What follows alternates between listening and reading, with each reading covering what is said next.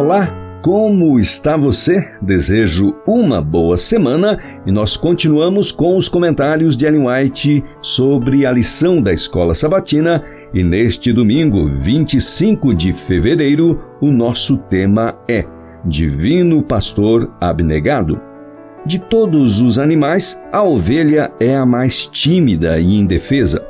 E no Oriente, o cuidado do pastor por seu rebanho é incansável e incessante. À medida que o pastor conduz seu rebanho pelas colinas pedregosas, através de florestas e desfiladeiros selvagens, a recantos cobertos de grama à margem de riachos, ao vigiá-lo sobre a montanha na noite silenciosa, protegendo-o contra os ladrões, cuidando com amor das ovelhas enfermas e das fracas, sua vida e a vida daquelas criaturas se tornam uma só.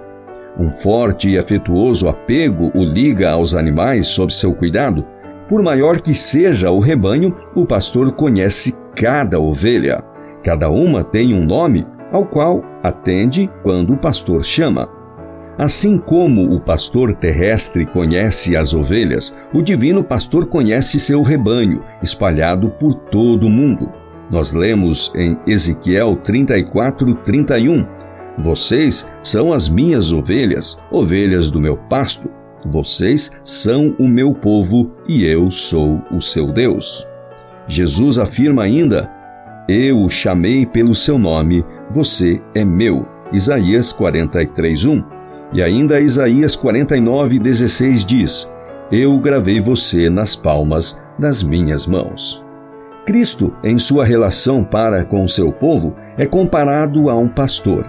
Depois da queda, viu suas ovelhas condenadas a morrer nos caminhos tenebrosos do pecado. Para salvar esses seres errantes, deixou as honras e glórias da casa de seu pai. Ele diz: Buscarei as perdidas, trarei de volta as desgarradas, enfaixarei as quebrantadas e curarei as doentes eu livrarei as minhas ovelhas para que não mais sirvam de rapina e não sejam devoradas por animais selvagens. Ezequiel 34, versos 16, 22 e 28. Sua voz é ouvida chamando-as para seu aprisco, para a sombra contra o calor do dia e para refúgio e esconderijo contra a tempestade e a chuva. Isaías 4, 6. Seu cuidado pelo rebanho é incansável. Fortalece as ovelhas fracas, alivia as que sofrem, ajunta os cordeiros em seus braços e os carrega junto ao seu coração. Suas ovelhas o amam.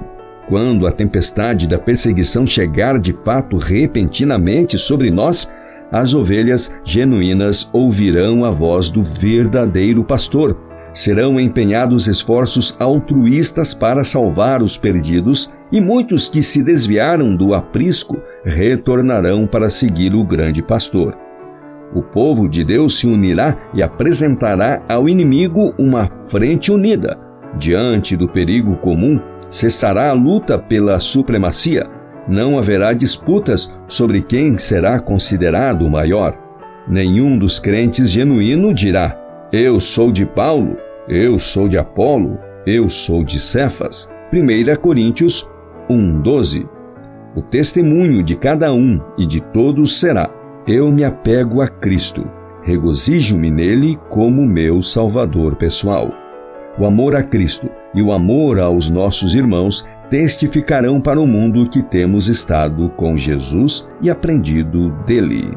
E assim encerramos mais um estudo com citação do livro O Desejado de Todas as Nações, páginas 385 e 386, do livro Patriarcas e Profetas, páginas 154 e 155, e por último do livro Testemunhos para a Igreja, volume 6, página 318.